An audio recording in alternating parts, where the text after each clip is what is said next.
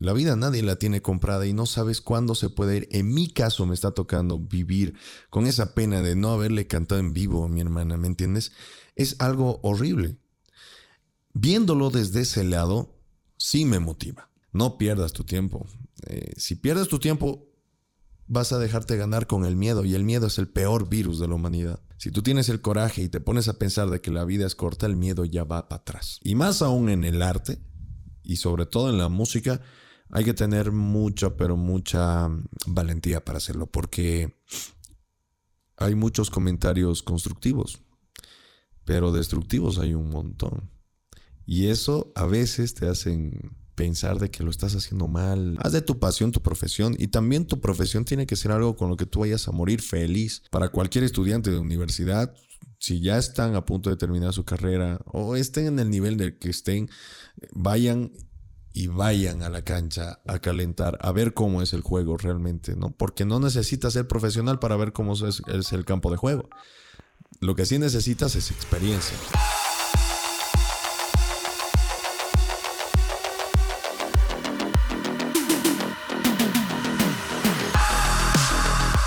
Hola, ¿cómo están? Yo soy Fabio. Bienvenidos a un nuevo episodio de Comunicadores. Estoy con el buen Fabio. Gracias por estar acá, gracias por aceptar la invitación. Bienvenido. Muchísimas gracias. Yo soy Fabio Cuenca. Espero que les guste este espacio y bueno, a charlar y a dialogar más de la vida.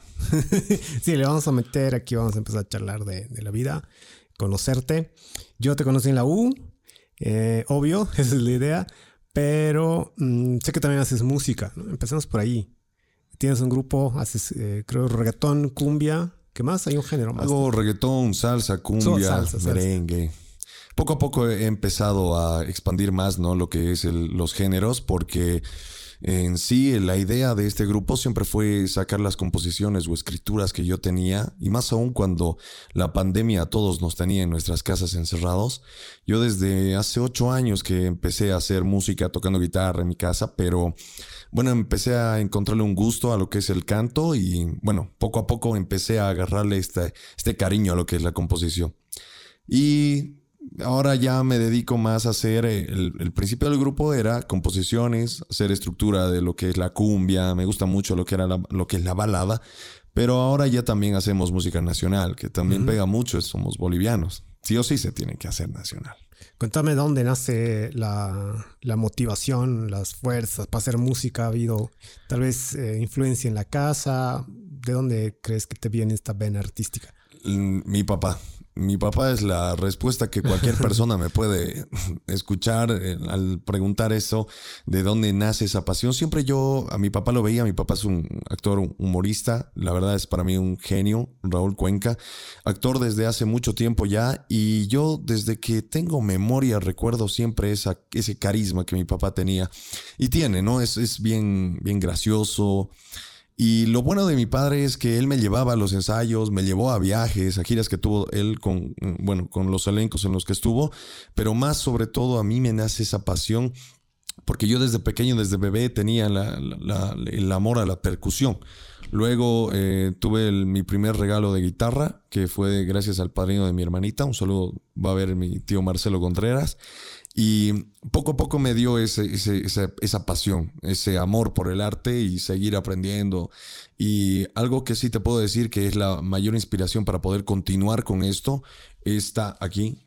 Yo creo que lo van a poder ver. Eh, es eh, mi hermana que todo el tiempo me va a estar acompañando porque este año 2000, 2000, 2000 del odio, le puedo decir, eh, me tocó perderla. Y es mi prima hermana en sí, ella me lo trajo una guitarra, una muy buena guitarra. Los que saben de instrumentos y conocen eh, este, este bello arte, eh, una Epiphone, una muy buena guitarra para ese entonces. Yo no sabía ni de marcas ni de nada.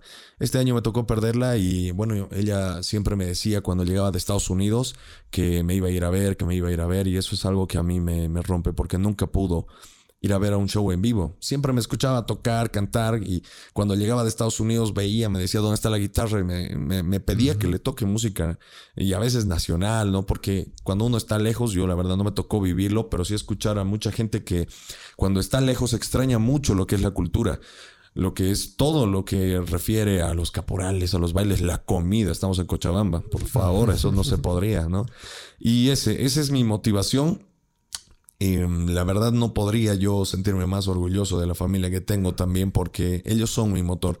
Mm, la frase que yo tengo siempre es, eh, mis padres me dieron la vida, pero mis hermanos me dan la razón para vivirla. Yo siempre, querendón, amante de mis hermanos, siempre he intentado darles lo mejor y esa es mi motivación, llegar a un buen punto en mi vida artística para poder demostrarles ¿no? también a mis papás que valió la pena cada momento que a veces uno se frustra y más aún en la pandemia. Creo que esos regalos son importantes, ¿no? Cuando eres niño, si te o más joven, que te regalen un instrumento y que te motiven y sientas que tienes el apoyo de, la familia, eh, empezar a, a, tocar, a componer tus primeros pasos, me parece interesante es, es, muy importante. La verdad, lo de, lo de la guitarra eh, y bueno, del canto también nació por verlo a mi papá, porque el arte, el arte es el arte, ¿no? Siempre tú vas a estar hablando de las cosas que, que hace un artista, lo que siente, lo que hace por amor. El amor al arte es muy, es inexplicable a veces, digo yo, ¿no? Porque hay muchas personas que no tienen eh, afinidad por el canto, pero afinidad por la pintura, por el poema, por la poesía, perdón. Y en este caso a mí me tocó tener un amor incondicional a la guitarra. Y siempre yo desde, desde chiquito en el colegio tú me podías poner las consolas de videojuego, las últimas. Podías ser Play 4, Play 3. Y me ponías una guitarra cualquiera yo prefería siempre la guitarra. Era mi manera de desestresarme. Y ahora de desahogarme, cualquier cosa en síntesis, yo lo que hago al escribir es desahogarme, siempre. Cualquier situación y más aún con esta pérdida tan fuerte que les comenté es lo que más a mí me ha motivado a ahora sacar las canciones propias con mi grupo y seguir adelante con, la vida del músico, ¿no? Has encontrado en la música, y lo decías, como una especie de escape, una manera de relajarte o una manera de encontrarte a ti mismo. Ya eh, al componer, eh, no sé, encuentras una manera de, reflejar quién eres. Creo que eso es importante en la música, ¿no? ¿Tú cómo lo has vivido? Puedes decir, sí, pucha, gracias a esta guitarra y todo lo que ha venido después, he podido encontrarme de alguna manera? Yo me he encontrado gracias a la música en las épocas de pandemia. Cuando yo viví esa época tan fuerte que todos, la verdad, eh, tuvimos una, unos meses, un año, perdón, del, del asco, si se puede decir así, ¿no? Todos estuvimos con, con varios problemas y yo mi manera de poder estar tranquilo y de poder distraerme sobre todo, que ya no sabía yo qué hacer en mi casa, era estar con guitarra y todo el tiempo estaba con la guitarra y también escribiendo. Ahí es donde yo siento que me he encontrado. Que mm, ahí nació la motivación por crear un grupo. Siempre tuve ese sueño, pero no tenía el coraje de hacerlo. Ya empezó a bajar un poco de la primera ola. Ya medio que se podía salir las cuarentenas flexibles, ¿no? Y ahí es donde yo dije, de una vez juntaré a los amigos que conozco que hacen música y a ver qué sale de este proyecto. Y ahí es donde sí te puedo decir que empecé a encontrarme, ¿no? Poco a poco como artista, porque antes era solo un guitarrista de casa y de, fiestas, ¿no? Eso siempre me veían las personas que me conocen y nos juntábamos en algún cumpleaños, siempre era la guitarra. ¿no? Y a las 12, 1 de la mañana ya empezaba a darles tortura de oído a los invitados, pero gracias a ese, gracias a esa época tan fea que vivimos, eh, es donde yo realmente empecé a encontrarme. Eh, mencionaste la palabra artista. ¿Cuándo crees que alguien se considera artista? hay una sucesión, ¿no? Desde que no sabes nada, tienes tu guitarra, empiezas a tocar de, manera muy natural. Todos tenemos influencias aquí y allá, empiezas de a poquito hasta eh, iniciar tu, grupo en este proceso. Tú dices, ok, cuando sientes que alguien es artista o que tú fuiste Siento que alguien es artista cuando realmente lo hace con pasión, porque mm, esa es una filosofía mía, ¿no? Muchas personas pueden estar en desacuerdo conmigo, pero eh, cualquier persona que realmente haga y exprese emociones, ya sea de cualquier índole, eh, puede ser un artista humorista como mi papá, por ejemplo, puede ser un músico, eh, puede ser cualquier persona que exprese lo que siente mediante el arte, cualquier tipo de arte. Ahí yo creo que se considera un artista. Yo no creo tener la capacidad de decirme músico como tal. Porque para mí el músico es el que estudia música. Yo soy un artista. Para mí es un artista. Yo soy empírico, yo no he estudiado música, yo no leo música. pero considero de que el artista es la persona que expresa sus emociones mediante el arte. Buenísimo, sí, o sea, hay que vivir la música, ¿no? Eso es algo muy, muy importante. Tienes que sentirla, te tiene que gustar lo que haces, porque si no, no tiene sentido. Contaba el proceso de cómo conociste a, tu grupo, los juntaste, se hablaron, cómo nace. Yo digo que ha sido un regalo de Dios. Y siempre cuando me toca hablar con amigos o no sé, cualquier persona que me pregunte lo que tú me estás diciendo ahorita, les voy a decir que es un regalo de Dios porque las personas con las que yo estoy actualmente han sido el 90% de este crecimiento, porque yo estuve con otras, fundé el grupo con otras personas. Y eso no quiere decir que no hayan sido buenas personas, ni buenos amigos, ni buenos músicos, mucho menos, son excelentes músicos. Pero eh, no, no no teníamos eh, muy buena relación dentro del grupo, no podíamos encontrar ese punto de inicio donde ya nos agarren a contratos, o aunque sea poder ir a tocar y, presentar el trabajo. Estábamos ensayo, ensayo, ensayo, pero no encontrábamos cuándo ya salir. Estuvimos un año así. Y la verdad, yo entiendo, ¿no? Se cansaron y me dijeron, bueno, Fabio, hasta aquí nomás. Yo me sentí, en ese momento te puedo decir que me sentí solo y aparte decepcionado de mí mismo porque decía, bueno, tanto ensayo, yo escucho que hay progreso, pero eh, al parecer ellos no, no lo encuentran y no lo ven así. Y bueno, yo siempre voy a agradecer a una persona eh, que se llama Andrés Rodríguez, que actualmente forma parte de Des Music, que me empezó a presentar otras personas. Y ahí fue cuando llegó el tecladista Emanuel, llegó el que toca congas ahora Raúl, y poco a poco se empezó a integrar el grupo con otras personas también que ya no están ahora. Quisiera saludarlos a todos, pero se, hace, se haría largo. Pero yo creo que a estas personas las cuales yo estoy nombrando ahorita son las encargadas de haber hecho crecer esto, ¿no? Y nunca en la vida podría decir que lo he hecho solo. Sí me costó, la idea fue mía y todo lo que tú quieras, pero prácticamente si ellos se van o ellos no hubieran estado, no, no habría ningún grupo, no habría ni el sombrerito característico que a mí se volvió parte de mi personalidad a la hora de entrar a un escenario porque me da una seguridad. Es distinto, es algo diferente. pero entonces entiendo que tú eres como el líder hacia tu idea, tú dijiste, ok, hay que hacer un grupo, los contactaste, se llaman, ¿cómo es este, este proceso? ¿Empiezan a ensayar? Es, es complicado, formar un grupo no es fácil. Es, eh, tienes que aguantar mucho, em, muchas frustraciones y parte de la vida, creo yo, cuando tú quieres realmente alcanzar el éxito es eh, sobrellevar estos problemas, sobrellevar las frustraciones y también encontrar una salida madura a los problemas que hay cuando tratas con personas. Cuando ya te, cuando ya te, em, te, haces cargo, no, no me hago cargo, pero me refiero a empezar un grupo. Cuando ya te haces cargo de un grupo y hay personas ahí, tienes que darte cuenta de que todos tienen personalidades distintas. Eso es lógico. Pero a la hora de la práctica es diferente. Y encontrar ese punto de inicio donde la responsabilidad de hora de ensayo, responsabilidad a la hora hasta de vestirte para una presentación, a veces es trabajo y trabajo y trabajo y nos ha costado, pero eh, por eso digo, ha sido un regalo de Dios, también de mi hermana que me ha apoyado demasiado, siento yo que me ha dado mucha bendición desde el cielo, mi abuelita también. Algo yo, yo soy bien familiar, respeto mucho y creo mucho en la familia y en el valor que te puede dar la familia. La familia no es quien te dé un parentesco sanguíneo con quien tú tengas alguna relación, eso es un pariente. La familia es la persona que aparece en el transcurso de la vida y te das cuenta de que está para ti, que te apoya, que te ayuda, que realmente es una persona sincera y leal.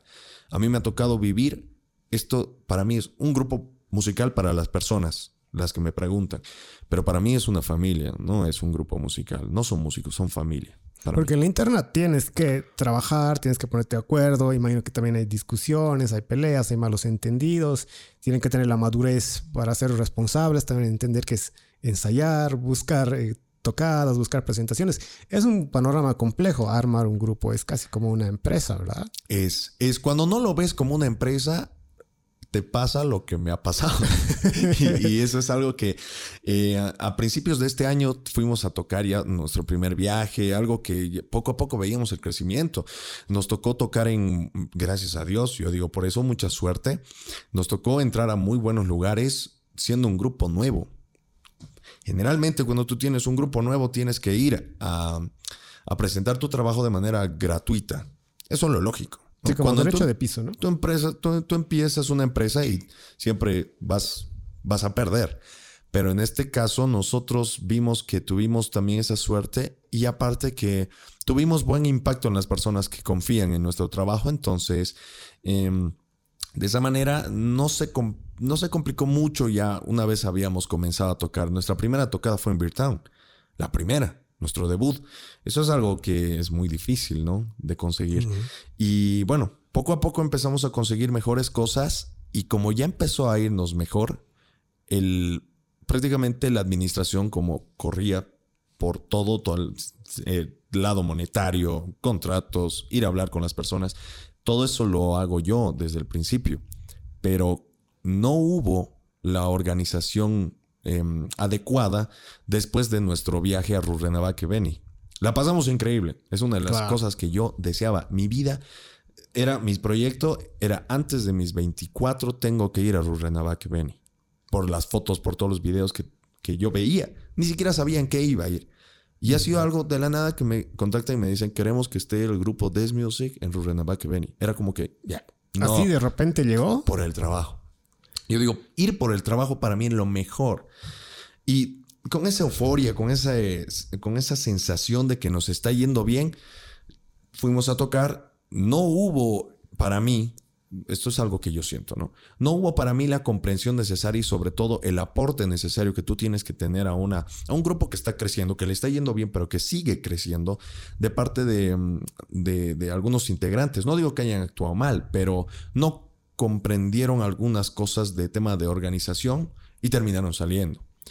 Y ahí es donde yo me la vi cruda, porque salió el vocalista. Yo antes, eh, la idea del grupo principal era tener un vocalista principal y yo era el apoyo, yo hacía los coros. Emanuel, el tecladista, tiene una voz espectacular, pero no se, no se explotaba mucho. Más era el vocalista principal. Todas las canciones eran él y alguna que otra nosotros jugábamos, apoyábamos para que descanse la voz principal. Pero cuando se sale él, era más o menos por antes de abril, abril de este año. No, miento, marzo. Estuvimos parados.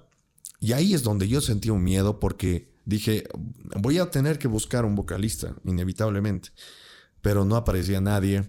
No lancé casting ni nada de esas cosas. Tampoco busqué la manera. Hasta que yo dije, bueno, me voy a hacer cargo yo ahora voy a ser vocalista yo, a ver cómo sale. Y nos hablan para Beer Town 5 de mayo, nunca me voy a olvidar, el 5 de mayo de este año ha sido la primera vez que yo he cantado solo con mi grupo. O sea, pero solo, yo, yo era la primera voz y sentía unos nervios, no sabes. pero todo pasa por algo. Es, un, es una frase que nunca, nunca falla. Para mí, todo pasa por algo, todo, hasta las cosas más, más duras que te pueden llegar a pasar, todo pasa por algo. Tú tienes que, obviamente, saber sobrellevar, saber conducir tu vida, pero tantas cosas, mira, este año ha sido para mí un año del olvido, por, por tantas cosas que han pasado, sobre todo por la pérdida que tuve. Nunca nada eso va a remediar, no es algo que me va a doler hasta el final de mis días. Pero todo pasa por algo en síntesis, mi vida ahora se limita a poder hacer crecer este grupo, esta familia que internamente siempre les, siempre les hago dar cuenta a los chicos. Y tú mencionabas algo que no pasa en mi grupo. Que no hay problemas. Es algo loco, es, increíble. Y, y, yo quisiera que conozcas internamente a cada uno el carácter que tiene. En primer lugar, son muy educados, son muy, muy, muy inteligentes y son artistas de la Filarmónica, han viajado a Italia a representar a nuestro país. O sea, por eso te digo, mucha suerte la mía de haberlos encontrado, porque yo soy un simple empírico. No tengo, no he tenido antes de formar este grupo una carrera o trayectoria grande para que esos, esos, esa calidad de músicos lleguen. Y de esta manera nos mantenemos unidos con los que se quedan hasta ahora en el grupo, porque realmente ellos entendieron una cosa, ponerse la camiseta. Y cuando tú te pones la camiseta de algo que realmente tú sientes y le tienes fe, va para adelante como ahora, ¿no? Ahora la estructura del grupo es diferente y varias cosas cambiaron, pero el, tema de la organización, si realmente tienes que verlo como una empresa cuando ya empiezas a manejar montos de dinero y cuando ya tienes que pagar porque no estamos yendo gratis tampoco, ¿no? Sí, hagas lo que hagas, creo en la vida, necesitas prepararte y estar listo para lo que pueda pasar, ver qué, posibilidades tienes. En el caso del grupo, sabes que probablemente en algún momento van a tener ciertas fricciones, necesitas la madurez eh, eh, espiritual, madurez emocional para poder sobrellevar. Y sí, qué lindo que lo vean como, como familia. Contame esta primera vez, porque me gusta la idea de animarte, ¿no? De, también decir a las personas que se animen a hacer lo que les gusta, las pasiones que puedan tener por dentro, que obviamente da miedo, obviamente es difícil, sabes que te expones, sabes que corres un riesgo porque puede salir bien, puede salir mal. Todos sentimos aquí, ¿no? En, el mm. estómago una mariposita, pero contame esa parte. ¿Te animas? Tú dices, ok, canto, ensayo, eh, le voy a dar duro a los ensayos uno, uno y otra vez, y le entro. Mi, a ver, algo que se escucha siempre y es muy monótono es, si quieres algo, hazlo. Y es algo que siempre te lo dicen. Es verdad. Es verdad. Y no hace falta que yo dé este consejo a las personas que realmente tienen algo de pasión, que quieren hacer algo, que lo es obvio, es lógico, pero algo ya cambiando el panorama. La vida es corta. La vida nadie la tiene comprada y no sabes cuándo se puede ir. En mi caso me está tocando vivir con esa pena de no haberle cantado en vivo a mi hermana, ¿me entiendes? Es algo horrible. Viéndolo desde ese lado, sí me motiva. Porque antes no tenía realmente algo que me motive como ahora, que, yo quiero eh, sacar los temas que tengo escritos, las cosas que yo he escrito, pero todo en honor a, mi hermana, que está en el cielo, Daniela. Cualquier cosa que yo en la vida eh, voy a ahora emprender, ya sea en mi carrera, ya sea en la música, ya sea en otras cosas más que estoy realizando ahora, eh, me voy a poner a pensar eso. No no en el clásico consejo que te dicen de si quieres algo, ve por ello. Es la verdad, es lógico, es algo lógico. Pero viéndolo ya desde el punto de vista del tiempo, el tiempo es corto, la vida es corta. No pierdas tu tiempo.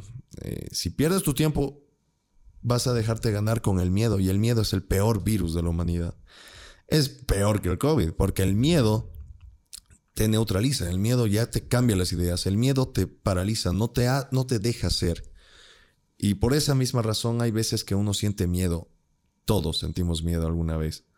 Pero si tú tienes el coraje y te pones a pensar de que la vida es corta, el miedo ya va para atrás. El miedo es una respuesta natural. Creo que cualquier persona que te diga que no siente miedo, lo más probable es que esté mintiendo. Todos tenemos miedo, pero creo que la clave es hacerlo, aún con miedo.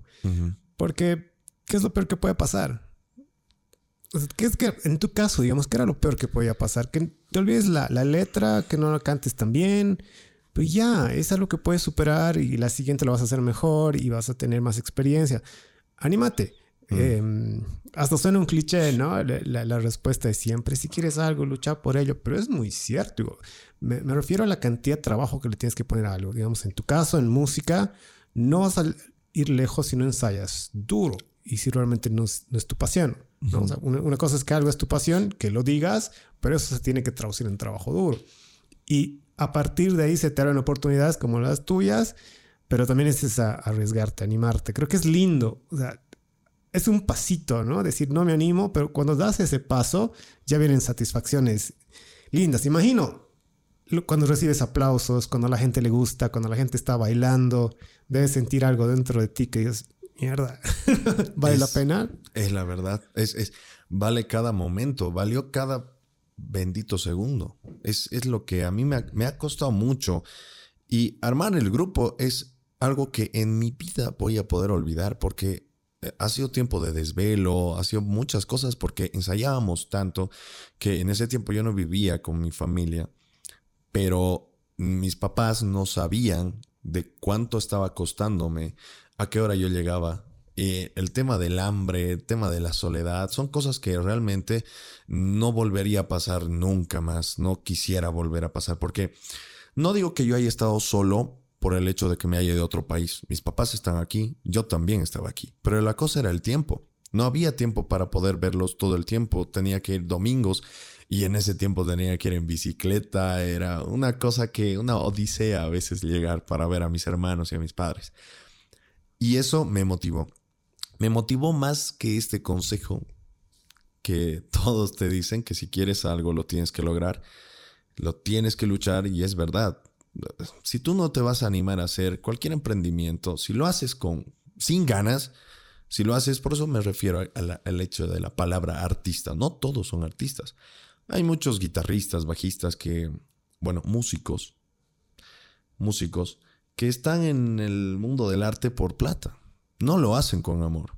Y un gran consejo que mi padre me dio y muchas veces yo me pongo a pensar es de tu, de tu pasión, tu profesión. Yo quisiera ser músico, estudiar música, pero en Bolivia lamentablemente es muy difícil. Elegí la carrera de comunicación social por muchas cosas más que mi papá también me transmitió a lo largo de la vida. Pero en síntesis, como estoy ahora con este grupo y estas cosas que me están la verdad, dando muchas satisfacciones a mi familia. Para mí lo mejor es que me vean mis padres. Tocar y que ellos se queden viéndome. Es algo. Son mis, son mis dos mayores ¿Fueron a tu alguna presentación? Claro. ¿Lo recuerdas la primera vez? Que, la primera vez estaba así, me quería desmayar por ¿Quiénes fueron a verte? ¿Te acuerdas? Fueron mis padres, fueron hartos amigos, fueron un montón de amigos. Amigos em, que también los conocían, ¿no? A los que estaban en el grupo porque era el debut y justo era el 13 de septiembre en Virtown, un día antes de Cochabamba. Y fue una cosa, pero que no sabes, yo me estaba a punto de desmayar porque los nervios estaban intentando poder un poco más conmigo y yo me estaba dejando ganar. Pero dije que los nervios no me iban a ganar. Entonces, una de las cosas que a mí me hace recordar mucho eh, este proceso de, de la vida artística es ver a mis padres ahí al frente cuando ya me estaba ganando los nervios y no podía, porque eh, yo como hago música de género tropical, género bailable, cosas así, tienes que también transmitir tu alegría tu emoción en un escenario. Si alguien te ve, tienes que estar feliz, tienes que estar haciéndolo, transmitir lo que la música te dice, lo que la música te interpreta también. Y yo me estaba quedando parado y quieto y tieso porque no sabía cómo moverme ya, estaba nervioso porque aparte que estaba lleno. Los vi a mis papás y eso es una sensación que nunca me voy a olvidar, ¿no? Mis papás viéndome, mi mamá aquí al lado sacándome foto, mi papá allá bailando. Es algo que dije, pucha, no sabes la alegría que me dio ese momento. Yo le di gracias a la vida por poder presenciar y tenerlos vivos. Eso es lo que yo más agradezco en la vida. Y a partir de ahí imagino que te has llenado de energía y has reventado. Sí, yo la verdad nunca imaginé, te juro por Dios, nunca imaginé que em, en ese tiempo o en ese transcurso de tiempo iba a llegar a tener eh, las, las, tocadas que tuve ¿no? con los chicos. Y no se imaginaban, muchas, muchas buenas tocadas ahorita que recuerdo y tan solo un año ya de haber comenzado es para mí pues lo mejor que me ha podido pasar. Pero la verdad, eh, yo no tenía mucha confianza de hacer un grupo, ni tenía pasado por la cabeza. Mi intención era formar parte de un grupo ya establecido. Y ese era mi proyecto como músico, bueno, como artista, yo tenía la idea de ser un guitarrista más de algún grupo ya establecido. Y en pandemia, como ya me dediqué a escribir, a cantar y todo el rato andaba con la guitarra, me llegó dos propuestas de dos grupos. Porque también subí alguna que otra cosa a mis historias o también subí a mi Insta. Y por esa forma me llegaron dos propuestas, pero ahí fue donde se abrió mi cabeza y dije, ya basta, ¿no? O sea, estoy apuntando a ser un empleado. Y no es malo. No, no es malo, nunca, nunca, no, no, no quiero hacerlo entender así, pero yo dije, ya no, porque hay mucho grupo establecido también y yo quiero ser alguien que forme su grupo. Y, si, y esa fue mi primera frase, si fracaso, bueno, es una enseñanza. Cada tropiezo que te da la vida es una enseñanza más. Depende cómo tú lo tomes también, ¿no? Cuéntame cuáles son los planes a, futuro. ¿Estás viendo esto? no sé, no creo que sea un hobby, ¿no? O sea, lo estás viendo ya más eh, con una visión más empresarial, quieres que el grupo crezca, has charlado con ellos, ¿cómo ves de aquí en adelante tu futuro con la música? Yo les he sido muy sincero a la hora de, de, crear el grupo, ¿no?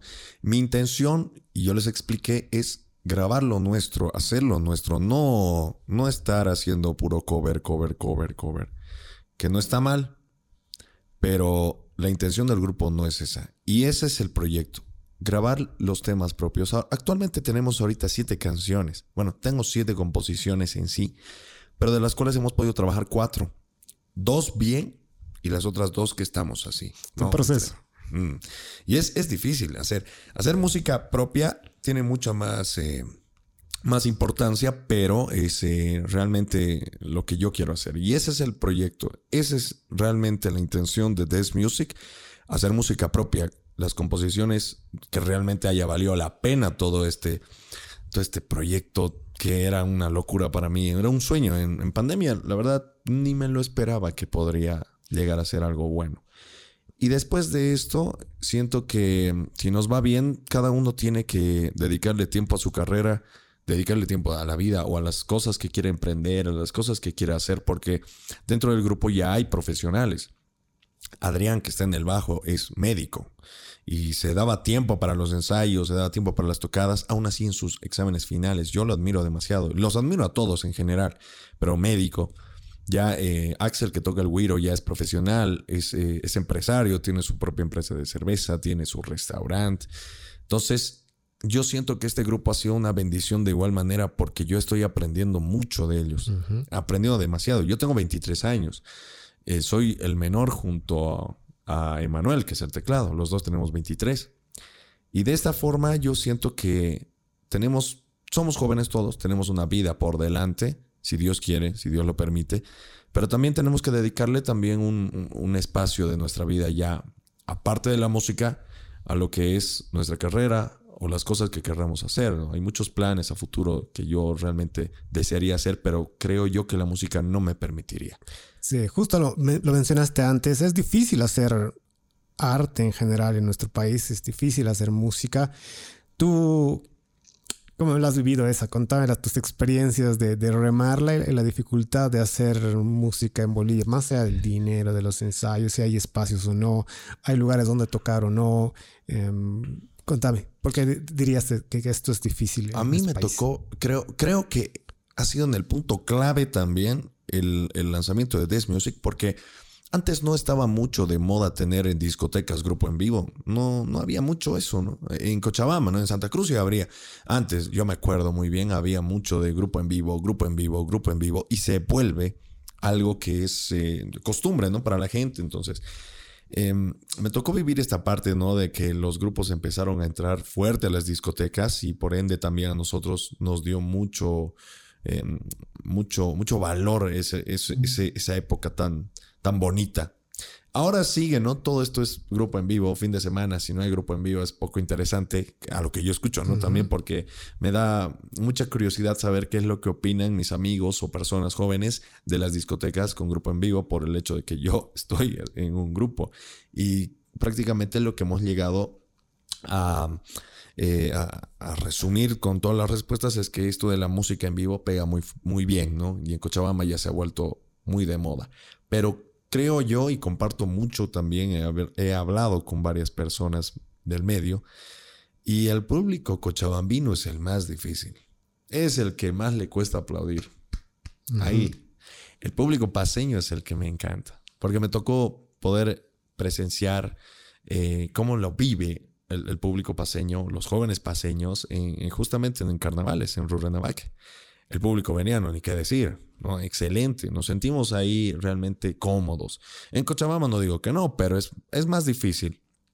Y al principio sí es como que te frustra, ¿no? Nos ha tocado una que otra presentación que el público no reacciona como tú quieres. Entonces tenemos que hacer eh, diferentes tipos de cambios a nuestro repertorio para que despierte la gente, se ponga a bailar, se ponga a cantar, es lo mejor que te puede pasar, es la mejor sensación porque sientes que el público te acompaña y te sientes abrazado. Es, una sensación que yo siento, ¿no? Te sientes abrazado, querido. Y es por esa misma razón que el grupo, yo lo quiero sacar de, Bolivia. Yo quisiera sacarlo a, Estados Unidos. Eh, como mi papá, por ejemplo, mi papá fue de gira recién hace dos meses, volvió, se fue a Italia, España, Estados Unidos. Él conoce por el, por el arte Argentina, otros países más y otros lugares que yo hablo mucho con él, es como mi mejor amigo, es mi mejor amigo en síntesis. Y él me explica lo que, lo que es, ¿no? El, arte, llevar el arte afuera. El boliviano que escucha lo propio afuera, es lo que me explica, es, es, otra cosa, es increíble, es algo que tú sientes ese, ese, esa melancolía que puede tener un boliviano cuando está afuera y escucha su música y está afuera, no tiene la oportunidad de poder estar tal vez con amigos, familia. Y cuando tú llevas el arte, algo que transmite sentimientos, emociones de cualquier índole, creo que te vuelves una persona que representa muy bien a tu país. Sería un sueño ir a un evento grande como Viña del Mar u otras cosas así, ¿no? Pero en sí la finalidad de este proyecto es grabar lo nuestro y poder salir a conocer otras partes del mundo con el arte. Están en, un proceso de composición, ¿verdad? Pero también las bandas empiezan con covers. Entonces has estado en este debate que sí, que no, que los covers, que, que matan la música y decían apoya lo nuestro, pero apoya la composición entiendo y tengo muchos amigos músicos, sonidistas, productores que siguen esa tendencia. Hay otros que no. Dueños de boliches saben que tienes que llenar y tienes que vender y los covers ayudan a eso. Desde tu perspectiva como músico, eh, ¿cómo estás viviendo esto?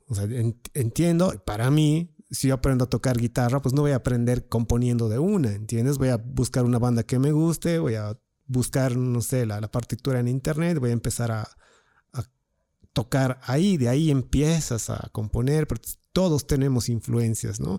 Y siento que de ahí los grupos empiezan a hacer covers haciendo covers encuentras tu identidad, más o menos. Lo tuyo, ¿cómo es? ¿Estás a favor de los covers? ¿En contra? ¿Esta idea de tener tus propias composiciones? ¿Cómo lo está viviendo? Estoy a favor de la música, en síntesis. Sea de covers mm, y obviamente tiene un valor adicional si tú tienes algo propio. Pero también tiene mucho que ver los géneros, ¿no? Eh, el rockero, el rockero hasta por ahí nomás te va a aceptar los covers. No te va, no va a vivir de covers. Ahora, eso es lo que me ha tocado pasar, como, como te digo, en, en un grupo de rock. Porque a mí, yo he empezado tocando rock y tocando rock fuerte. Ahora, mira, estoy tocando cumbia. Pero, pero yo he empezado escuchando Metallica, Slayer, Megadeth, Scorpions, Guns N' Roses era mi banda, pues. Wow. No tope yo, empezaba tocar los solos ACDC, mi banda hasta ahora, ¿no? Toque cumbia, toque reggaetón, toque lo que sea, mi banda favorita, mis dos bandas favoritas, Metallica, ACDC. Y yo quería tocar rock. Cuando era más chico, tenía 15, 14 años, entré a una banda de rock en mi colegio. Antes había en el colegio del cual yo salí, Don Bosco, había el festival de Rock Bosco y era pues, yo veía a los que tocaban ahí, era pues para mí super estrellas, super rockstars. Yo amaba verlos en vivo. Y mi sueño era tocar también ahí. No, no se logró porque ya, ya no, dejaron de hacer ese evento, pero este tema de los covers, eh, ya cuando empecé este proyecto, hablando ya de, de, de Music, no me gustaba hacer tributos inevitablemente voy a hacer covers, pero me refiero a que el tributo se centre solo en una banda o solo en un artista. Y eso empezó también a salir o a ponerse de moda, digamos, tributo a fabulosos. Tributo sí, una época en Cochabamba, tributo a tributo a tributo. porque digamos que vende, pues eso llena. Claro, es lo que vende, porque tú como, bueno, como, como dueño de una discoteca, de un boliche, tú quieres que la gente vaya. Y para la forma, creo yo, más, más fácil de segmentar a un público es tributo a Maluma, sabes que van a ir puros changos. Si vas a hacer un tributo a Fabulosos, vas a encontrarte de todo. Si vas a hacer tributo a Gilda, vas a encontrar gente ya un poquito más mayor. Entonces, eh, no digo que esté mal, pero a mí no me gustaba hacerlo. Muchas cosas no me gustaban hacerlas y me hicieron abrir los ojos los mismos integrantes, ¿no? Porque yo no quería hacer música nacional. Me gusta mucho escucharla cantarla, tocarla, pero no como grupo porque yo sentía que ya estaba entrando a un sector donde ya todos hacen lo mismo. Y yo no quería. Pero ya cuando nos empezaron a contratar a matrimonios, eventos privados, es otra cosa. Tocar en un matrimonio, tocar en una discoteca es totalmente distinto. Y para un matrimonio te exigen mucho más.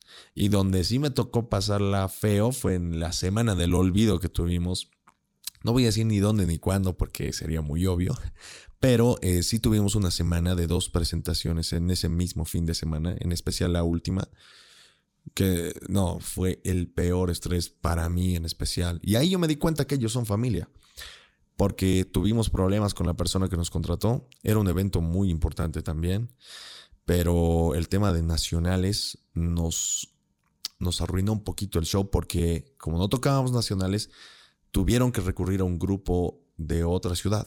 Llegó ese grupo de otro departamento, pero cuando tú compartes escenario, y más aún, la persona que, que, nos contrató se encargó de decirme, tú ayúdame, y yo me presté para ayudar. Entonces me dijo, yo te voy a decir qué es lo que tienes que hacer, ya, está bien. Temas técnicos, temas de sonido, esas cosas, obviamente nosotros llevamos. No siempre, ¿no? Pero en este caso llevamos. Y como tenía el otro grupo que llegar de, otro departamento, empezó a mandar sus exigencias. Todos los grupos tienen diferentes requerimientos para llegar a tocar, peor en un viaje. Entonces le dio los requerimientos y eran un poco amplios para lo que en ese tiempo la persona que se encargaba de llevarme los sonidos podía cubrir.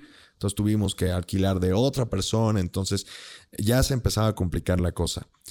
Tocamos nosotros y lamentablemente em, nos tocó pasar este evento tan malo, que es el peor que, nos ha, que hasta ahora tuvimos, porque la persona era, aparte de, hay que decirlo así, maleducada, era una persona que era muy exigente.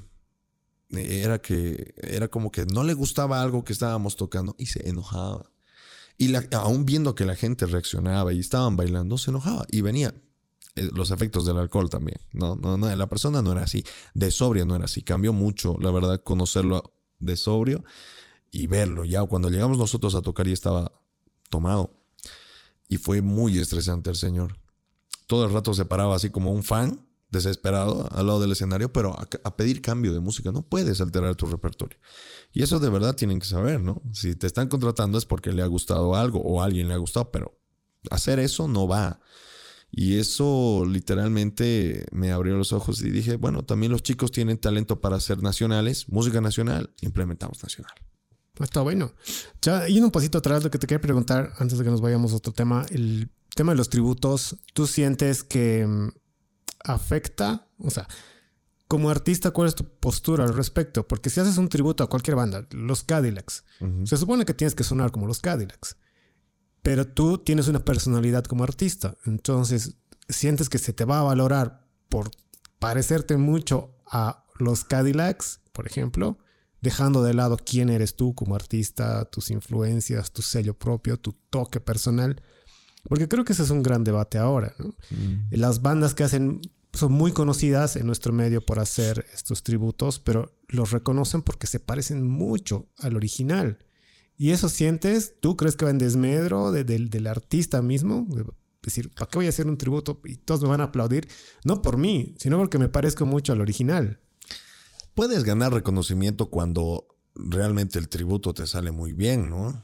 Eh, pero creo yo de que el tributo te limita. Y si lo haces muy bien, te limita más. Y esto no por el hecho de que de, que no ganes, ¿no? ¿no? No me refiero a nada de plata, porque ganas, ganas. La verdad, cuando te va bien la música, ganas. Yo nunca imaginé ver el tema de cuánto, cuánto ganan otros grupos, ¿no? También haciendo comparación a lo que nosotros empezamos a generar. Yo no pensé que se pagaba así. Una hora de show, nueve mil, diez mil dólares. Una hora de show. Bueno, una tanda, no una hora, porque hay otros grupos que segmentan diferente. Pero estos grupos que cobran lo que cobran, nueve mil, diez mil, es porque tienen lo propio y porque ha pegado muy bien. Son grupos tradicionales, hablo de Sabor Sabor, por ejemplo, ¿no? Pero em, en el tema de tributo, creo que el artista en sí vale por lo que hace, ¿no? No te digo por el tema de que haga tributos o no, pero cuando tú los haces muy bien, ya no puedes salir de eso, ya te has ya te has transformado en el artista que estás eh, haciéndole tributo y cuando ya quieres salir tal vez de eso y te has hecho muy reconocido por hacer tributos, es muy difícil. Es muy difícil como también eh, es muy difícil hacer un buen tributo porque el artista tiene que sentir, vivir, actuar como el artista que está interpretando. No siempre, ¿no? Por ejemplo, Fabulosas Cadillacs cuando nos pidieron tributo, yo, el, el ¿cómo canta Vicentico? Es, me dicen el matador, me están buscando, más o menos. Pero yo no canto igual que él, pero intento hacerlo como que se sienta más o menos similar, pero por eso no me gusta hacer los tributos. Porque la gente tiene en su cabeza la referencia del original y siempre va a haber esta comparativa, ¿no? Del público. Claro, si tú haces tributo tienes que hacerlo similar. Pero la verdad que no me ha tocado asistir a tributos, ¿no? Eh, me ha tocado asistir a tributos de rock. Y en los tributos de rock, del 100% que he asistido, el 95% sí tenía algo muy parecido o en el sonido o en el aspecto de la banda. Y a veces es ambos, es exigencia. Pero eh, la verdad no es limitante. El tributo sí te puede como que agarrar un poquito y te abraza y no te deja surgir más. Pero mm, como artista creo que yo, bueno, creo que cuando tú eres artista, artista, quieres sacar lo propio, hacer lo propio, realmente tu personalidad vale. Y tu personalidad la marcas en tu forma de cantar, en tu forma de moverte, en tu forma hasta de actuar con, con los medios, con las personas. En este caso, este sombrero para mí no es por el hecho de que sea algo distinto. Es muy chistoso cómo empecé a usarlo. ¿Cómo fue? Es muy gracioso. El día que teníamos el debut en Beer Town, mi papá tenía show con eh, para la Serenata Cochabamba con Fico Show. Y ellos hacían un papel de bronco. Y usaban estos sombreros. Ah, claro, se parecen. Sí. Y yo, este es un regalo, ¿no? Y mi papá me dijo, está el sombrero.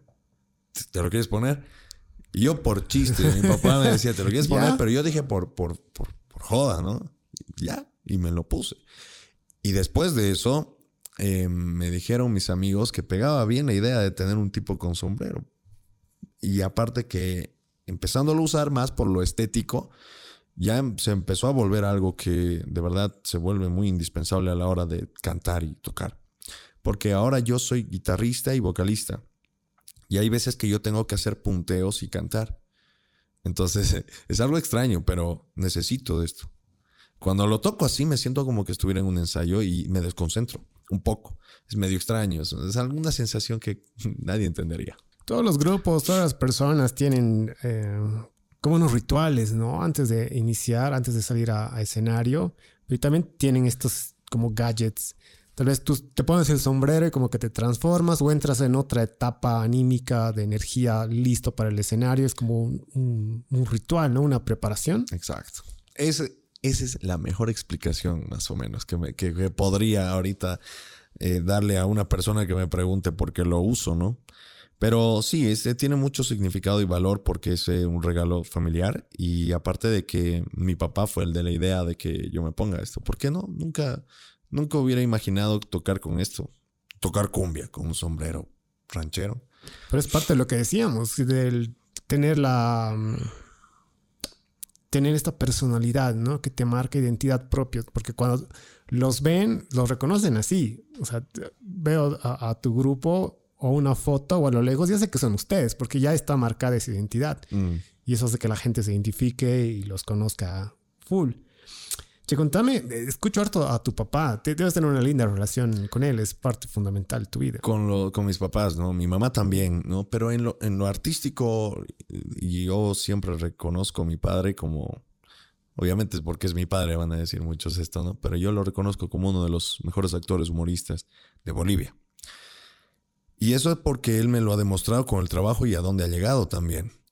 Y yo tengo una relación muy buena con mis papás como toda familia, todos tenemos problemas, ¿no? Y, eh, pero más allá de los problemas, lo que yo valoro y amo de mis padres es eh, la valentía y el esfuerzo que han, que tuvieron que hacer por, por tenerme aquí, por tenerme en un colegio, el cual privado, muchas cosas que yo veo que muchos jóvenes o amigos no reconocen mucho de sus padres, ¿no? Pero yo sí lo he visto porque yo soy el mayor. Y cuando te toca, creo, ser el mayor, puedes tener, tienes dos opciones. O te haces cargo también, apoyas a tus hermanos, los haces crecer, los, los apoyas, aportas a su crecimiento o simplemente te vale. Y a mí me tocó apoyarlos. Y eso me hizo interiorizarme más en los problemas que toda familia tiene. Y por ende, mi padre poco a poco se volvió muy confidente mío y yo de él, también de mi mamá, pero más con mi papá. Mi mamá igual, amo, es mi vida entera, mi papá también. Pero tengo una relación muy buena con ellos porque después de que yo me salí a vivir solo, eh, ahí es como que mutuamente había ese, cuando me veían era un abrazo de, has vuelto de España, digamos, ¿no? como si volvieras de la guerra, sí, ¿no? Sí, era increíble. Yo decía, wow, yo nunca imaginé extrañar tanto a mi familia. Pero sí, eso me dio, me, hizo dar cuenta, creo, bueno, a ambos, a mis papás y a mí, de que nos, nos amamos bien, nos amamos con, con sinceridad. Me dijiste que te, fuiste a vivir solo. Sí. ¿Sigues viviendo solo o cómo fue esa etapa de tu vida? Actualmente no, porque quiero disfrutarlo. Tengo un plan, tengo un proyecto, la verdad también es construir en la casa donde están mis papás, que digo casa de mis papás porque sinceramente para mí es lo que les ha costado también a ellos.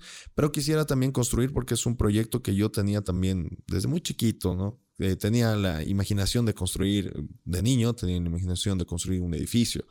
Eh, o de construir algo, una piscina, siempre, pero me gustaba el tema de la construcción. Yo ah, en primero, primero medio pensé que iba a ser eh, ingeniero, o arquitecto. No, poco a poco se me fue despintando el tema ese, pero sí mi, sí mi, mi, mi, mi misión para mí es ahora, es construir ahí un cuarto o hacerlo más bonito el jardín, cosa de que también vean mis hermanos de que también cuesta, ¿no? Eh, darles esa enseñanza a mis hermanos de que, bueno, uno se sacrifica y puede haber réditos también. Si no haces nada, no, no vas a conseguir nada, es lo que siempre les digo. Para vivir solo, tú decidiste, o sea, como esta etapa de mi vida, ya quiero independizarme, quiero tener mi propio espacio, ¿ha sido algo así? No, fue más por el hecho de, de, yo ya sabía que iban a haber muchos, em, muchos altibajos en esa etapa. Yo quería vivirlos. Es como que yo ya sabía que iba a haber dolor, quería dolor. Pero no por el hecho de, ser un masoquista, sino porque quería aprender. Quería aprender a estar solo. No por el hecho de que quiero mi espacio, quiero esas cosas. No, nunca, nunca pensé así. Pero sí por el hecho de aprender hasta lavarme mis vasos, lavarme mi propio plato, ver el tema de la comida. No sabes, el tema de la comida, y me ha estado siendo en Cochabamba, me ha costado mucho cuando estaba solo. Y ahí era donde yo valoraba cada plato de mi madre. No sabes, extrañaba. Cuando llegaba los domingos a mi casa siempre le pedía algo a mi mamá, como si fuera mi cumpleaños, ¿no? Mamá, por favor, el domingo haz esto, por favor. Entonces se daba cuenta que no estaba comiendo muy bien. Entonces mi mamá ya luego me dijo, ¿por qué no estás comiendo bien? Era la que más me preguntaba ese tema. Creo que cualquier mamá o la mayoría se preocupa así, ¿no? O la que tiene un sentido materno por vos.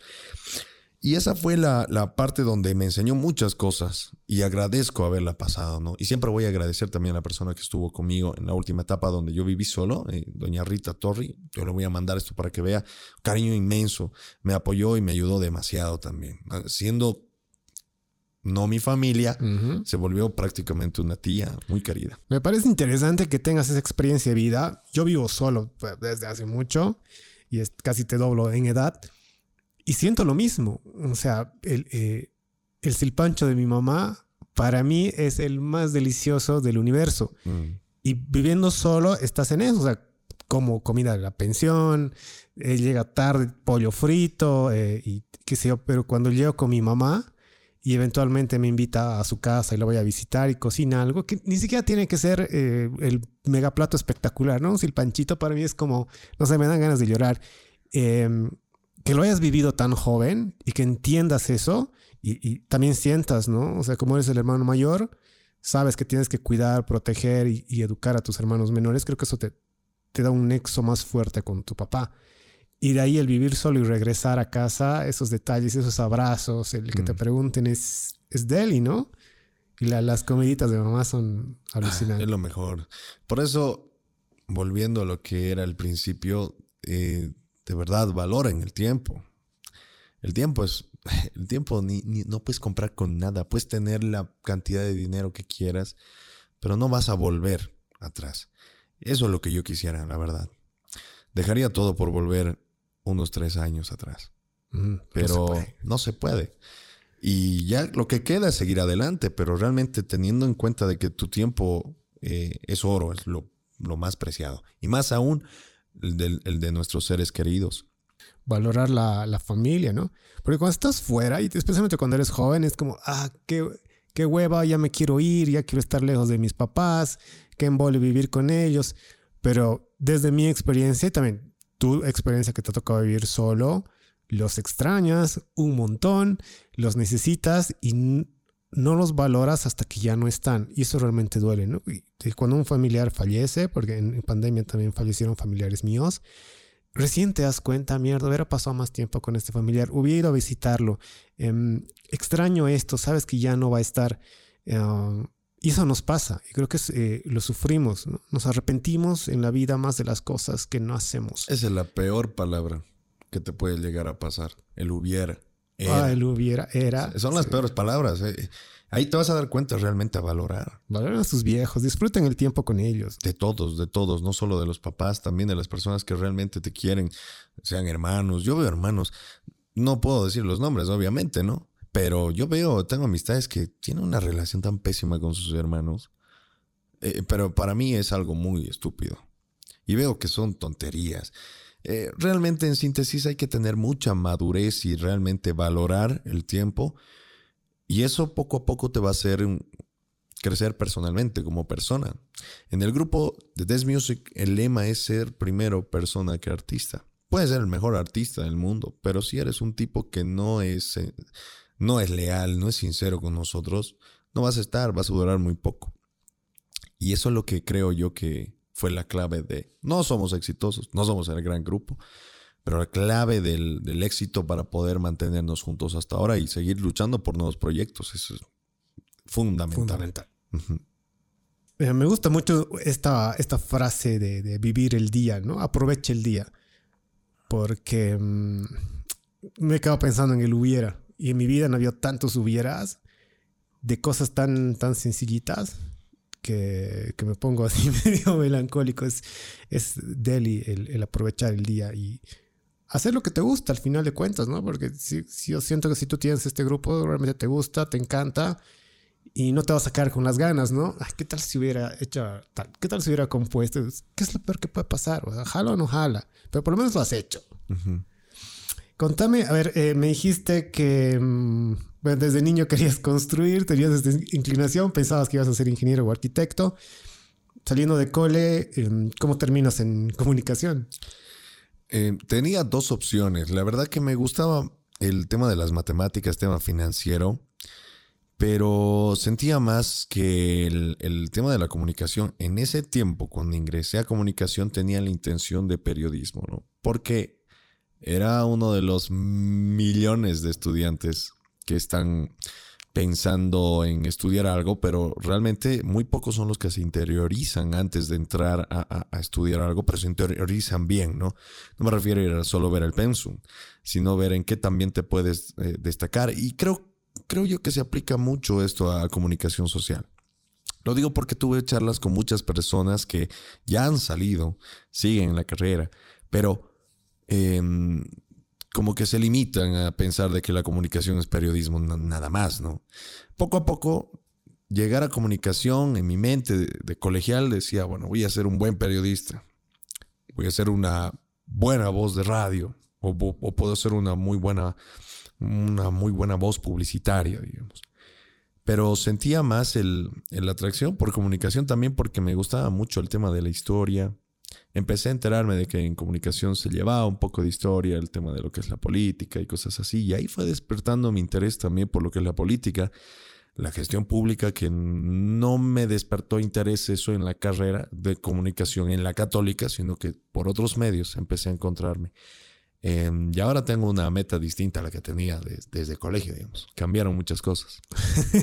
Mencionabas también a tu papá, algo que tenía que ver con tu elección, ¿o no? Mi papá sí, y también mm, dos profesores. Bueno, una profesora tiene mucho que ver, porque mi profesora de mate era súper, bueno, es, yo creo que sigue siendo, ¿no? Súper estricta. Y ella me ayudó tanto que yo a veces pensaba que me odiaba, de verdad, que me detestaba, que me quería matar, pero siempre me recomendaba de la forma más leal y sincera, creo que puede tener una gran maestra. Creo que no, no debe haber una mejor maestra de, matemáticas de, que ella en Cochabamba, porque es, es, muy buena, ha sido muy sincera y ha sido muy, muy estricta, ¿no? Y eso también me hizo despertar la curiosidad y también el cariño por los números, pero tampoco era un cariño muy grande. Física no me gustaba mucho, química no la entendía, pero me gustaba el lado financiero. Y yo hablé con esta maestra antes de salir ya de la promo y le dije mis, inclinaciones, mis planes que me recomienda, porque te hacen tu test, ¿no? De qué, vas a estudiar y demás cosas, ¿no? Y por las preguntas que tenían tan, em, tan personales en ese test, me sacaron comunicación social eh, y como segunda opción, ingeniería financiera. Yo le pregunté y me dijo, tanto tiempo te voy a machucar para que tú estudies matemáticas? ¿Y te vas a ir a comunicación? No sé. Al final es tu decisión, pero ponte a pensar. Me sacó la mugre por vos. Decidí. Ya dije, Uh, chao, no. financiera. De, De directo, una, ¿no? De una, sí. ¿no? Pero hablé con mi papá, también le comenté la idea, a mi mamá también. Y mi papá me dijo el, el consejo que, que- que creo yo que te deberían dar, porque creo que no todos los papás dan un consejo así, que es de haz lo que tú quieras hacer, pero hazlo bien.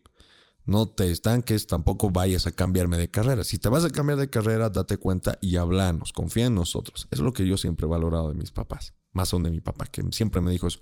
Confía, pero dime, no me mientas. Entonces yo decidí comunicación, más por el hecho de que me gusta mucho el tema de la socialización en el área laboral. No me gusta un trabajo de escritorio, la verdad, no creo que me vea. No me veo bien en un trabajo de escritorio, contaduría y esas cosas. Por más de que me hayan gustado los números, no creo que hubiera sido feliz. O sea, estar sentado ocho horas en un escritorio Ah, no, me con esos horarios. No. tiro brazo. y, y lo he hecho, ¿no? He trabajado, pero ya al lado de trabajar con tu profesión no es otra cosa, ¿no? Yo he trabajado sentado cuatro o cinco horas ¿no? cuando trabajaba en, en ese tiempo, en esa... Ay, he trabajado de varias cosas y siento que eso es lo que vale más ahora. O sea, el conocimiento es muy importante, eso nadie lo va a negar, pero creo yo que la práctica ahora, el, el ambiente laboral es súper difícil y, y están, es como que te matas por un puesto y es súper complicado porque ahora, como te dicen, y he escuchado mucho esto, ¿no? El título ahora no vale nada, tú tienes que tener diplomados, tienes que tener muchas cosas más para poder potenciar tu carrera y encontrar un buen puesto laboral. Yo la verdad no me ha tocado vivirlo porque todavía no tengo mi título, pero sí me ha tocado verlo. Yo he trabajado ya en varios lugares en los que yo he trabajado y he estado con profesionales y prácticamente hacía lo que ellos hacían. Siendo yo un estudiante, ellos hacían lo mismo que yo. Y eran estudiantes de la católica también, la UPB. Y yo digo, no digo que esté mal, no, no, no, nunca. Pero yo me refiero a que la práctica con el tiempo te da mayor plus a tu, a tu, a tu carrera y el, el desenvolvimiento. La comunicación es para todo. Si tú tienes un bajo nivel de comunicación, seas lo que seas, creo yo que no, no vas a poder le- le- lograr una buena entrevista de trabajo. Yo creo que la forma en la que tú hablas o te presentas dice mucho ya de ti. Y bueno, la manera de que estamos ahorita viviendo, creo yo, el, el lado de estudio en la católica, eh, no nos vemos preparándonos para el futuro, sino estamos aprendiendo. Es obviamente lógico, el conocimiento vale mucho. La católica fue muy bien, con una buena puntuación, ¿no? Salió para poder hacer la- el tema de la reacreditación, pero siento de que vale más la práctica ahora. Sí, te doy la razón en eso y es algo que también he visto. Mm, la cosa se ve en cancha y eh, creo que la católica, bueno, la católica, pero en general los estudiantes eh, en este espacio están en una, como, y lo- casi lo decíamos en todos los episodios, llegamos a la misma conclusión, están en esta burbujita muy bien cuidada, todo bonito, haces las tareitas y no, lo- no, no estoy tratando de ser condescendiente, pero es demasiado aséptico.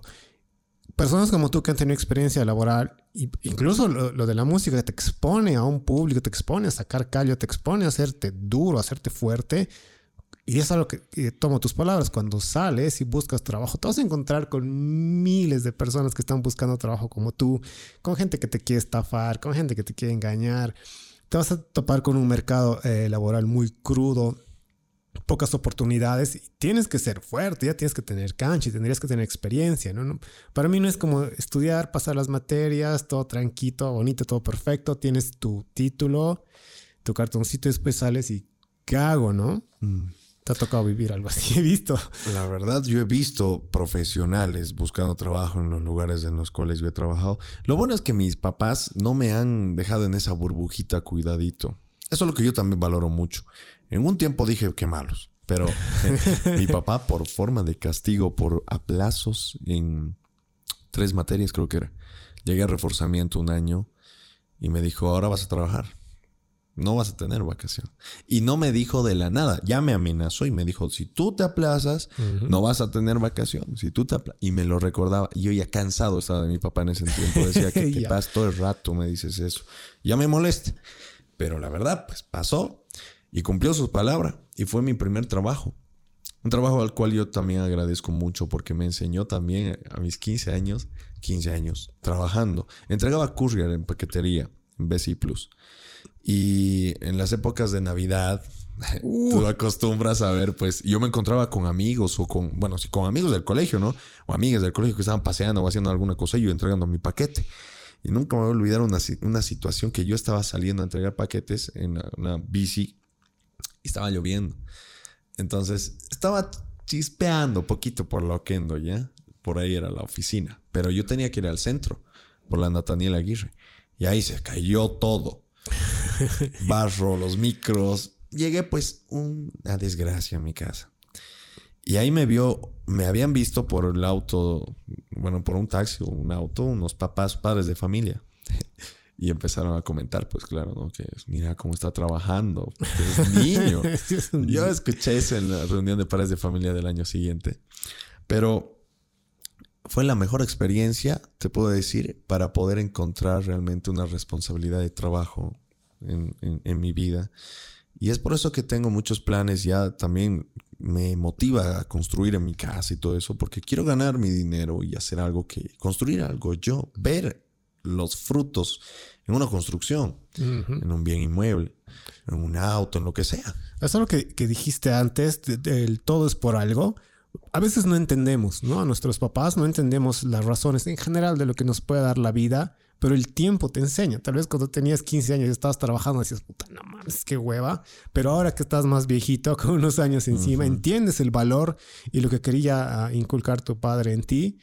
Y dices, te está sirviendo porque es una persona más madura ahora y tienes más experiencia y puedes ver tu carrera, los planes a futuro, esto de querer construir desde otro ángulo. Entonces sí ha servido. Ha servido mucho, ¿no? Y, y sirvió de varias cosas, de varias formas. Y mi papá era el que más me lo veía, digamos, eh, algún anuncio de trabajo me decía, oye, están buscando esto, digamos. Entrar. Yo decía, imposible. Ya decía eso en ese tiempo, ¿no? Y mi mamá me intentaba proteger, cuidar un poco más que mi papá, pero al fin y al cabo terminaba aceptando esa decisión. Y eso es algo que yo también valoro mucho de mi mamá y le agradezco porque si no hubiera sido así, yo creo que mm, no tendría el grupo, no tendría varias cosas de las cuales yo he podido hacerme con mi propio esfuerzo, instrumentos, varias cosas que ahora realmente veo y lo veo con orgullo. Un orgullo hacia mí y un orgullo también hacia mi familia que me ha hecho, que me ha hecho crecer así. ¿Qué opinas de, de esto de trabajar mientras estudias y contame la, la, primera vez que recibiste tu sueldo, algún sueldo cuando eras joven y, decías, mierda, el fruto de mi trabajo, aquí está. Es muy gracioso esa anécdota. A mi mamá le encanta recordarla, había un almuerzo. Me terminaron de mi último día de trabajo, ya no me acuerdo si ya había pasado Navidad o era antes, pero bueno, mi mamá me fue a recoger del trabajo, me pagaron y en ese tiempo para mí 800 bolivianos era pues, wow. Una fortuna. claro, niño, no, no tenía ninguna responsabilidad. 500, 500 bolivianos, yo dije, para mi mamá, digamos, ¿no? O bueno, no me acuerdo cuánto era. Entonces nos vamos caminando de la Oquendo, paseando y llegamos al... Mi mamá mucho le gustaba ir al Globos. Bueno, hasta ahorita le gusta ir a la heladería Globos, así. Y, y, ella me llevaba de niño. Entonces en mi mente dije, bueno, mi mamá me ha llevado de, de niño y ahora me toca, ¿no? Entonces tenía pues mis 15 añitos. Yo no sabía del tema de cuánto costaba, cuánto helado, todas las cosas, ¿no? Y yo, pero ¿qué he hecho al millonario con 800 bolivianos? Mami, pedite lo que sea. Cuando llega la cuenta, mi mamá se mata de risa de eso. Y siempre nos reímos con, con mi abuelo, con mi, mi papá, recordando esa anécdota tan graciosa.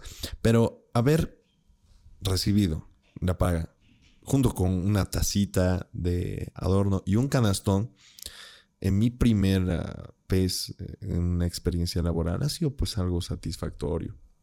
Mm, se me pasó por la mente, nunca yo me puse a pensar de esas veces que sí costaba ir a trabajar con lluvia y la flojera, también el, peligro que también ha implicado, ¿no? Y me han cuidado bien. Eh, mis familiares que están arriba, también Dios. Yo creo mucho también, yo soy católico. Pero siento que todas estas cosas que han pasado, cuando me dieron la plata, dije, bueno, gracias a Dios, ¿no? Que está pasando esto y sentirme así feliz, satisfecho de un trabajo. ¿Qué opinas de, de esto de trabajar mientras estudias? ¿Estás a favor, en contra? Muy a favor, muy a favor. La verdad que mm, a mí me ha tocado hacer eso. Y no es bonito. Dependiendo que lo que trabajes, pero generalmente no es bonito, ¿no? Porque tienes varias cosas, varias responsabilidades. Y más aún cuando estás comenzando tu vida universitaria, eh, lo que te dicen de la universidad es que lo vas a disfrutar, que vas a pasar muy bien, tu primer, segundo semestre la pasas bomba, ¿no? Ya para el tercero entrar a trabajar para mí era algo wow, nuevo, ¿no? Porque yo estaba empezando, según yo, estaba empezando la universidad porque apenas llevaba un año atrás. Ya estaba entrando a mi segundo año y ya estaba trabajando, entonces me parecía algo muy, muy fuerte. Todas, todas las familias tienen problemas, pero ya depende de ti si tú quieres trabajar para solucionar los problemas o seguir embarcándote en el barro y en una lancha que nunca va a avanzar final de cuentas yo dije, bueno, tengo que hacer también mis propias cosas, ¿no? Y lo bueno es que ya a mis 18 y 19 años tenía esa idea. Y a mis 19 ya tenía experiencias solo. Tenía cosas así que mm, yo agradezco a la vida haberlo pasado y sobre todo haber estado estudiando en ese tiempo porque me ha enseñado muchas cosas más. Creo que el, ganar tu propio dinero, más allá de que sean 100 pesos, 200 o lo que sea, el ver el, fruto de tu esfuerzo, trabajas algo temporal, digamos, si te dan un sueldo, creo que eso te alimenta el espíritu de una gran manera. Es para mí es, es, un, buen, una buena manera de hacerte fuerte. Te, te ayuda para mí en general. Es, que la verdad, yo no, yo la verdad, a lo que he escuchado personas que han trabajado y también estudiado, nunca he escuchado que digan, era que no trabaje. Tal vez sí, porque hayan perdido tiempo como yo, ahí sí te puedo decir, era que no lo haga. Pero si no lo hacía, me iba a quedar esperando a que las cosas se solucionen. Y así no se espera. el que se queda esperando prácticamente va a tardar mucho en crecer. Personalmente, tal vez, eh, también al nivel eh, económico y muchas cosas más, no, no vas a crecer si te quedas esperando. A no ser de que tengas una buena administración de familia que te pueda ayudar. Pero en mi caso no era mucho así. Porque yo ya también tenía la, la necesidad de hacer las cosas por mi lado, por mi parte. Entonces, eh, es lo más importante tener en cuenta de que si tú ya estás estudiando, estés a la mitad de tu carrera, empezando tu carrera o terminando, ya vas a ganar experiencia. Y la experiencia, eso no se compra, la experiencia la tienes. Y cuando ya vas, como tú dices, a la cancha, ahí es donde te tienes que ver. Es otra cosa. sí, ahí es donde te tienes que ver. Ok, Fabio, gracias. Ha sido interesante tenerte aquí. Ya para cerrar, me gustó mucho escuchar tu historia de vida. Creo que hay momentos muy interesantes que, que nos deja este episodio. Quiero hacerte la, la, pregunta de rigor. Uno, en base a, primero, a tu experiencia en la música, en el arte, ¿qué consejo le darías a todas esas personas que todavía no se animan ¿no? a lanzarse? Imagino que hay personas que quieren cantar eh, que quieren bailar, que quieren componer, que quieren animarse a tocar un instrumento. No, no necesariamente música, tal vez alguien quiere actuar, entrar a un taller de teatro, pero no se anima.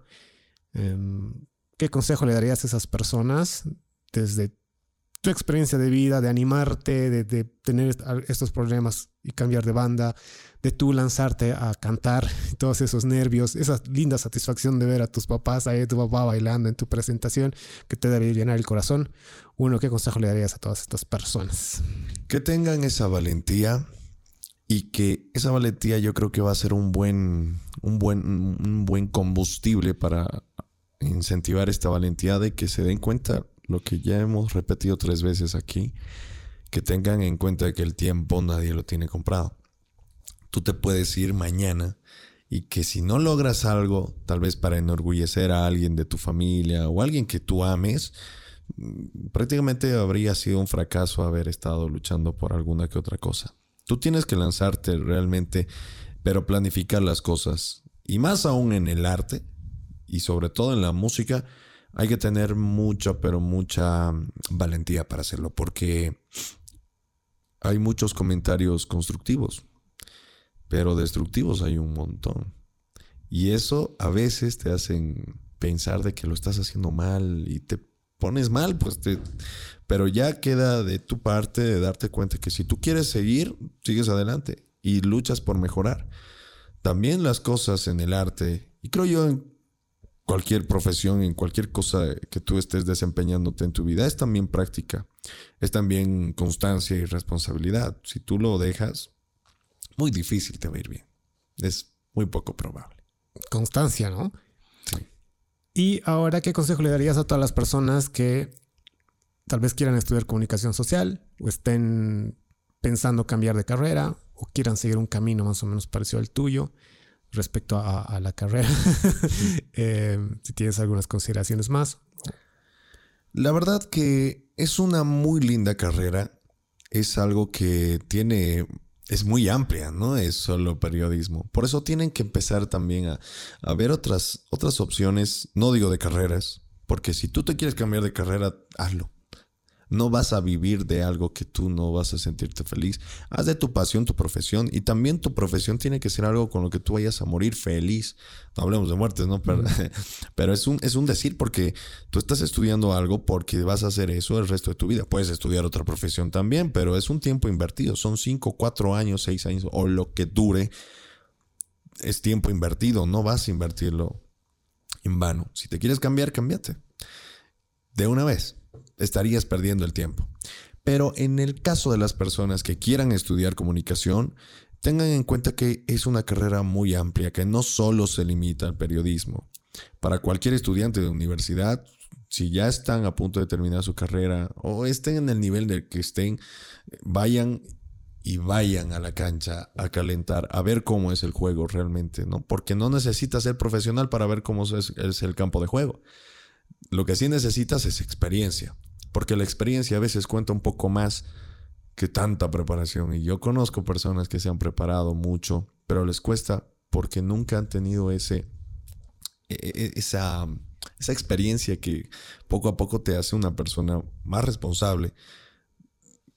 No vamos a hablar de inteligente, porque yo no soy quien para decir quién es inteligente quién no, pero te vuelve una persona más activa, desenvuelve muchas más capacidades y hasta descubres nuevas cosas que tú ni siquiera sabías que tenías, como talentos, ¿no? Por ejemplo, esto de, la voz publicitaria, me decían que yo tenía buena voz, que podía ser un buen presentador. Más era por el tema de mi voz, pero luego le empecé a sacar otro provecho a mi voz en otros trabajos que nada que ver con comunicación, pero le empecé a sacar más provecho a mi voz porque necesitaban a veces, digamos, ponte un maestro de ceremonias o un presentador.